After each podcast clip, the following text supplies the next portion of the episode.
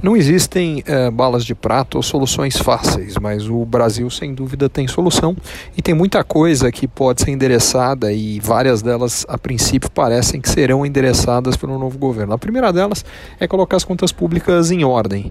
É, um governo que gasta mais do que arrecada é forçado a se endividar cada vez mais e gastar cada vez mais com juros.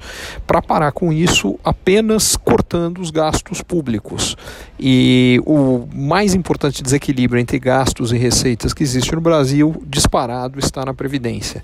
Esse ano, o sistema de previdência público, na hora que a gente inclui o INSS, a Previdência dos servidores, civis e militares, estados, municípios, governo federal, vai arrecadar algo um pouco acima de 550 bilhões de reais. Só que ele vai gastar mais de 950 bilhões e vai ter um déficit de mais de 400 bilhões.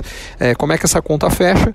Pegando recursos que deveriam ir para saúde, para educação, para saneamento, para segurança, é, ainda assim falta dinheiro, aí vem mais impostos, ainda assim falta dinheiro e vem mais dívida do governo e por consequência mais pagamento de juros.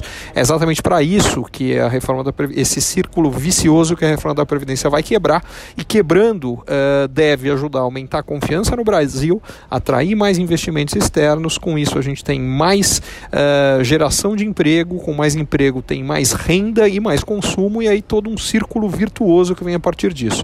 Então, Uh, desde que a reforma seja aprovada e não havendo nenhuma grave crise externa ao longo desse período, a perspectiva é de crescimento mais acelerado do Brasil ao longo dos próximos anos. O tempo necessário para se voltar aos patamares anteriores da crise uh, varia muito em vários fatores, uh, particularmente depende do setor e depende da região. O que isso significa na prática? Alguns setores sentiram menos a crise, particularmente aqueles que vendem produtos de necessidade mais básica. Por exemplo, os supermercados hoje estão apenas 1,1% abaixo do nível em que já estiveram no pico, uh, o que significa que ainda esse ano é provável que as vendas do supermercado atinjam um novo recorde. Outros setores, como o setor de construção civil e setor automotivo, tiveram quedas muito mais significativas. Esses mesmos setores vêm tendo recuperação mais forte nos últimos anos.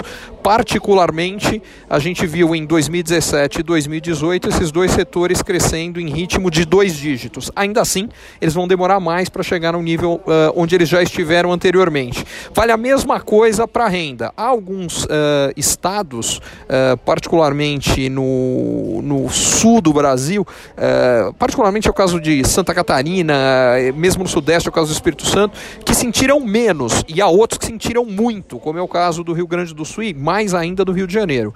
Nesses estados, a população ainda vai levar vários anos até voltar ao nível de renda que ela já teve antes da crise. Curtiu esse conteúdo? Assine para receber quando cada um dos próximos for publicado. E se de repente você achar que algum colega, amigo ou alguém da sua família pode gostar também, lembre de compartilhar. Até a próxima!